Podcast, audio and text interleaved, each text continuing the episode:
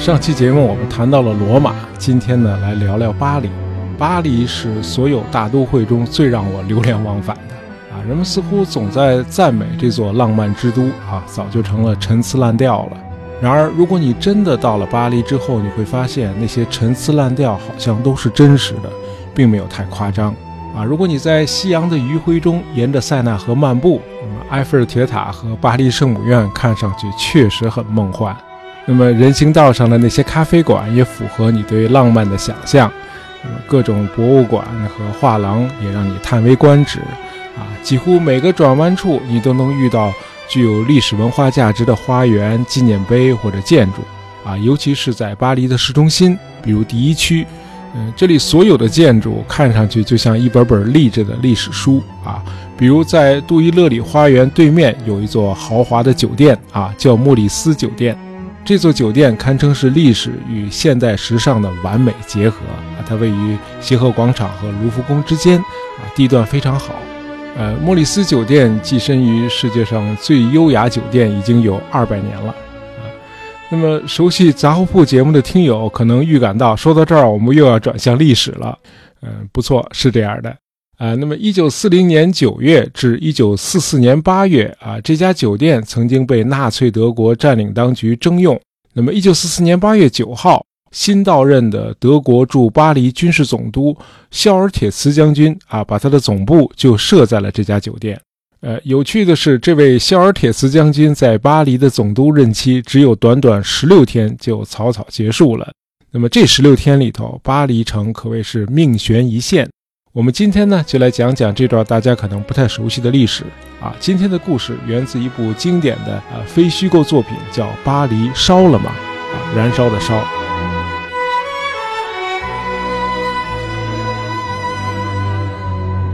那么，到了一九四四年的八月，德军占领法国首都巴黎已经长达一千五百多天了。呃，在这一千五百多天里头啊，这埃菲尔铁塔的塔顶上一直都飘扬着纳粹德国的万字旗。嗯，在被德国人征用的成百上千座旅馆、公共建筑和公寓楼的屋顶上，也都飘扬着这面令人感到压抑的旗帜。呃在巴黎市中心西面的第十六区有条大街叫福煦大街，啊，福煦大街在德国占领巴黎期间有个绰号叫德国人大街，啊，因为这条大街的七十二号就是纳粹秘密警察盖世太保驻法国的总部，呃，和在德国本土一样，秘密警察在巴黎的职责也是监控人民的思想，啊，只要你的言行不符合纳粹的官方意识形态，秘密警察就可以不通过法律程序就把你抓起来。呃，另外，迫害犹太人也是秘密警察的一项重要职能。福煦大街的三十一号就是秘密警察负责逮捕和遣送犹太人的第四处所在地。啊，如果那会儿你是个胆子很大的法国人啊，居然还参加了法国的地下运动，或者你是一名潜入法国的外国特工。那么，从你被盖世太保抓到的那天起，你就已经进入了人间地狱了。这个人间地狱的具体位置也在福煦大街啊，是在第八十四号。呃，住在八十四号那栋楼附近的法国人，晚上要想睡个安稳觉，几乎是不可能的，因为夜里头总会从那栋楼里传出来啊撕心裂肺的惨叫声。呃，二战时著名的英国特工彼得·丘吉尔就曾经在这幢楼的五层遭到过酷刑的折磨。啊，如果大家有兴趣，我们以后可以讲讲这个人的传奇故事。好，我们说回来，那么除了恐怖，巴黎在德军占领期间还是一座饥饿的城市。啊，那时候实行配给制，一个月每个人只能买到两个鸡蛋、三盎司的食物油和两盎司的人造黄油。呃，能买到的肉类更是少得可怜啊！巴黎人开玩笑说：“你可以用地铁车票把每个月可以买到的肉包起来。”呃，地铁车票比身份证还要小，而用过的车票就不能用它来包肉了，因为检票员已经在车票上打了一个孔了，那一小块肉就可能会从那个小孔里掉出去。啊，法国人很会苦中作乐啊，在困苦和不幸中也让自己保持哪怕是一点点的轻松愉快的心情。有这么个说法，说巴黎的美女们似乎比德军占领之前更美丽了啊，因为总是半饥半饱，而且每天还要骑着自行车上下班。那么姑娘们个个啊身躯矫健，双腿修长，夏天，她们实行把头发包在头巾里，或者塞在插着野花的宽边草帽里，就像刚从雷诺阿的油画里走出来一样。呃，我们国家的上海之所以被誉为“东方巴黎”，我猜部分原因是因为上海的外滩也和巴黎一样，随处可见那种奇幻酷炫的霓虹灯广告。然而，在德军占领期间，巴黎市别说霓虹灯了，连正常的民用供电都极其紧张。啊，尽管如此，巴黎人在听广播的时候却从来不吝惜电费。晚上，他们会冒着被逮捕的风险，把耳朵贴在收音机上，偷听英国广播公司的广播。一九四四年八月三日那个晚上，人们从广播里听到了一条令人震惊的消息，说波兰的首都华沙已经变成了一片火海，德军正在华沙的城区各处爆破和纵火，镇压在那里刚刚爆发的起义。呃，由于组织华沙起义的是波兰的所谓地下军啊，这个地下军不是波兰共产党的武装，所以起义全过程都没有得到苏联红军的援助啊。尽管苏军这时候已经打到了华沙城下，那么城里的起义军和城外的苏军本来是可以形成一种里应外合的局面，一举消灭盘踞在华沙的德军。但是很不幸，苏军一直按兵不动。那么华沙起义坚持了几周之后，最终被德军残酷的镇压了。华沙也几乎全城被毁，变成了一片焦土。那么这时候，人们不禁要问：华沙城的厄运也会降临到巴黎头上吗？呃，听了那天晚上的新闻广播后，任何一个巴黎人往窗外看，都会看到第二次世界大战的一个奇迹。呃，这个奇迹就是打了这么多年的仗，巴黎仍然是完好无损的啊！圣母院、卢浮宫、圣心教堂、凯旋门、埃菲尔铁塔，所有这些举世无双的伟大建筑，在这场战争中竟然都没有受到丝毫的损伤。而如今到了1944年8月，巴黎的解放已经指日可待了。两个月前，盟军在法国的西海岸已经发动了声势浩大的诺曼底登陆。呃，目前盟军正在向法国的纵深推进。那德国人会像摧毁华沙城那样，把巴黎也变成一片焦土吗？呃，希特勒确实有这个想法啊。希特勒是不是个杰出的军事家啊？这个很值得商榷。但他毫无疑问是个政治老手，他懂得与盟军争夺巴黎的政治意义。啊，巴黎是法国的心脏。如果德军失去了巴黎，就等于向盟军拱手让出了法国。因此，希特勒说：“谁能守住巴黎，谁就能守住法国。”啊，这就是为什么在八月初他会任命肖尔铁茨这位既忠诚可靠又能征善战的将军去担任德国驻巴黎的军事总督了。肖尔铁斯将军得到的命令是把巴黎当做一个军事要塞来死守，万一守不住。就把它毁掉。然而，希特勒的对手似乎并不像他那样讲政治啊。希特勒的对手就是盟军的最高总司令艾森豪威尔将军嘛。艾森豪威尔是个非常务实的人，他深信德国人会为了守住巴黎与盟军决一死战啊。如果德军与重兵坚守巴黎，要把他们驱赶出去，就需要打一场斯大林格勒那样的漫长而又痛苦的巷战。而这样的战斗将使美军付出重大的伤亡，而且这样做势必会毁掉这座全世界最美丽的城市。那么，从战略上考量，艾森豪威尔也不想让盟军陷入一场消耗极大的城市争夺战，从而迟滞盟军向德国进军。因此，艾森豪威尔这时已经下定了决心，要尽量避免这样一场决战。那么另一个很务实的考量就是，盟军解放巴黎后，就得立即承担起对巴黎人民的民政责任，因此每天至少要向巴黎运送四千吨的粮食和一千五百吨的煤，以维持正常的城市生活。而那个时候，法国的铁路已经炸烂了，因此每一吨的物资都需要用卡车从诺曼底运过来。这意味着盟军用于作战的四分之一的燃料都要消耗在解决巴黎居民的生活必需品上。那么，综上所述，盟军明智的做法是先绕过巴黎，继续向莱茵河挺进，暂时不去解放巴黎。那盟军的这个战略决策在内部就遭到了强烈的反对啊！主要的反对者就是自由法国运动的领导人戴高乐将军啊。我们在以前节目里介绍过这位。那么，一九四三年五月，戴高乐在阿尔及利亚建立了一个法国全国解放委员会啊，戴高乐的设想是，一旦法国被盟军解放后，他领导的这个全国委员会将自动成为战后法国的临时政府。因此，戴高乐在盟军登陆诺曼底之后，就积极地鼓吹进军巴黎，因为巴黎是法国的中心嘛，只有在巴黎，他才可以号令全国。呃，不过我们在以前的节目里也谈过啊，戴高乐与当时的美国总统罗斯福始终没有能建立起友谊来。呃，罗斯福当然希望战后的法国是一个亲美的西方国家，而戴高乐恰恰是不接受战后美国来充当老大、君临欧洲这个局面。哎，更不能接受法国这个曾经创造过历史的大国处于对美国的从属地位。那么在这种背景下，美国就必须尽可能的压制戴高乐。在战后法国政治舞台上的作用，于是罗斯福总统提议啊，在盟军已经解放的法国地区暂时建立一个盟军的军政府。那这样，戴高乐领导的那个法国全国解放委员会突然就成了个多余的组织了。戴高乐是何等聪明的人，他当然懂得美国人的用意，因此他迫切希望能够由他本人指挥法国部队去解放巴黎，继而在那里建立法国的临时政府。呃，另外，除了美国这个讨厌的对手之外，戴高乐还有一个竞争者，这就是法共。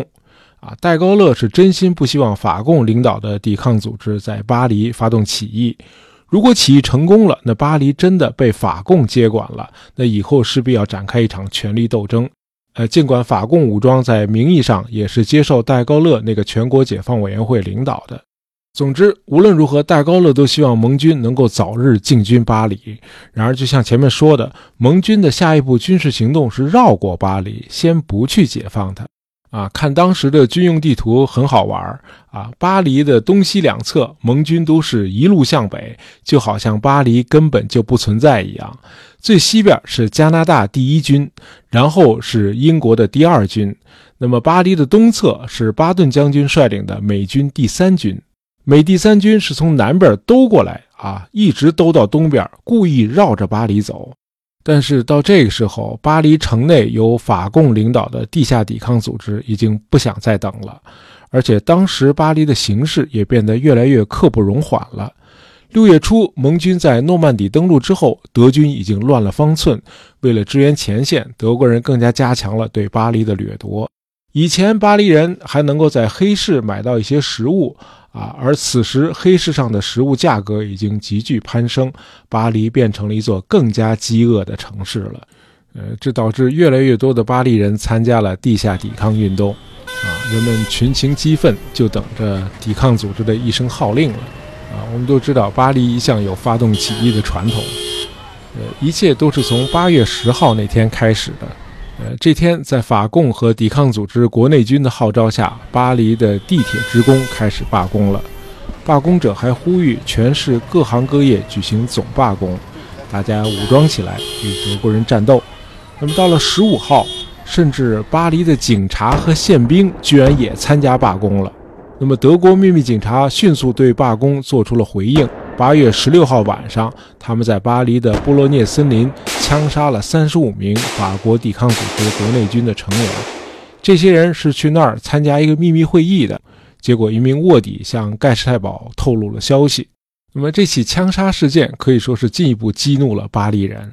十七号，城里已经有传言说，德国人在市内不少地方放置了炸药，说如果巴黎的局面失控，就要炸掉这座城市。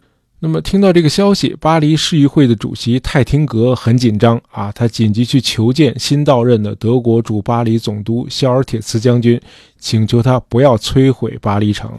为了说服德国将军，泰廷格还叫上了瑞典驻法国领事诺德林。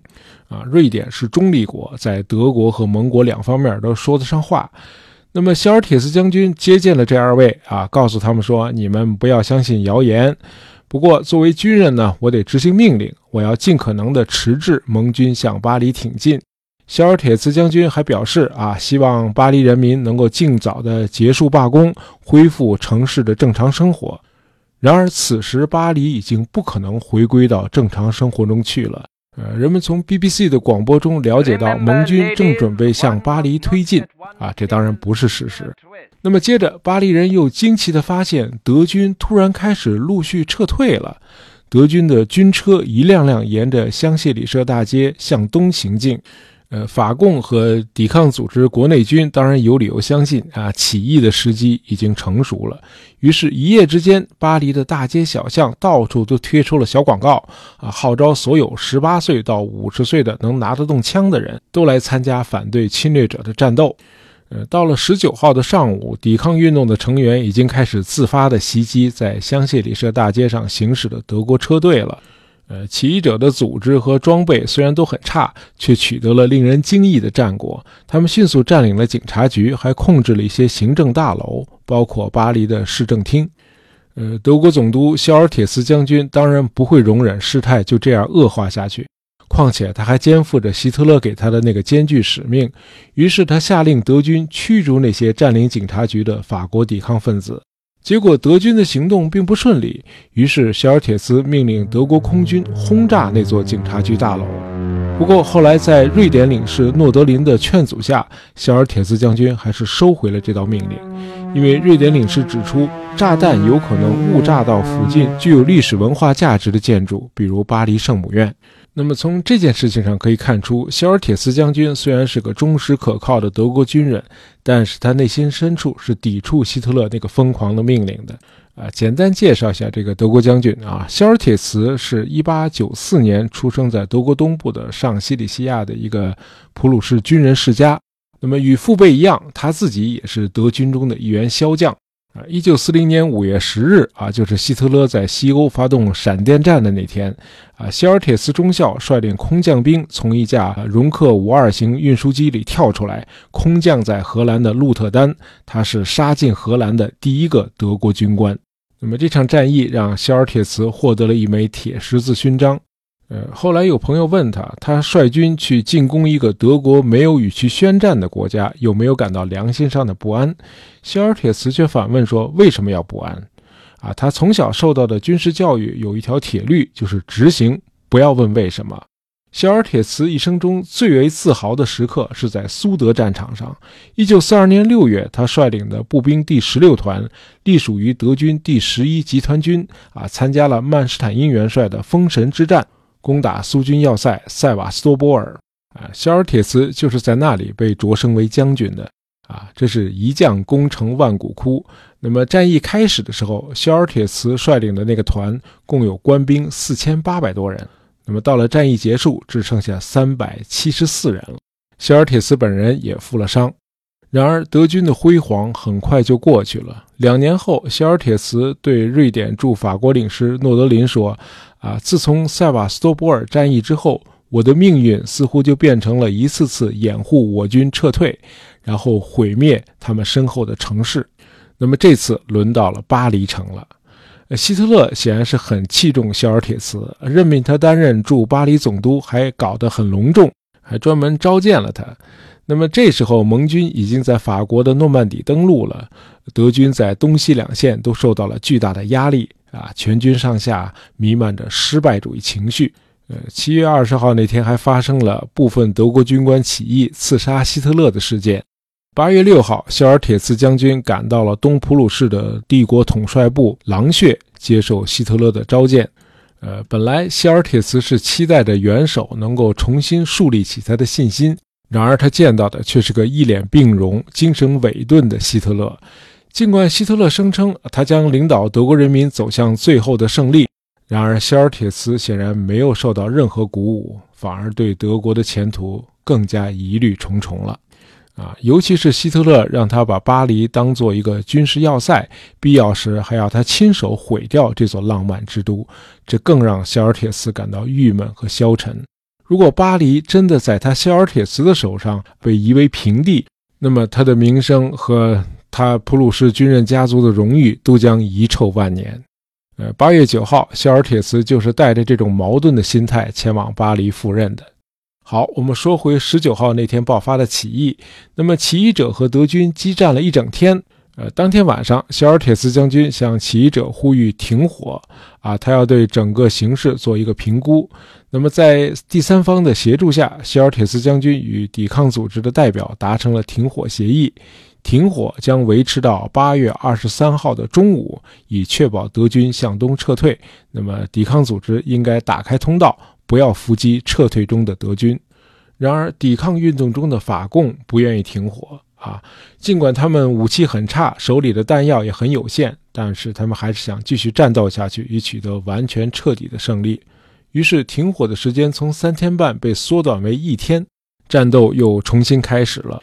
呃，八月二十号，巴黎的各条大街上都出现了街垒和路障，一些抵抗运动的战士已经占领了内政部和其他的一些公共建筑。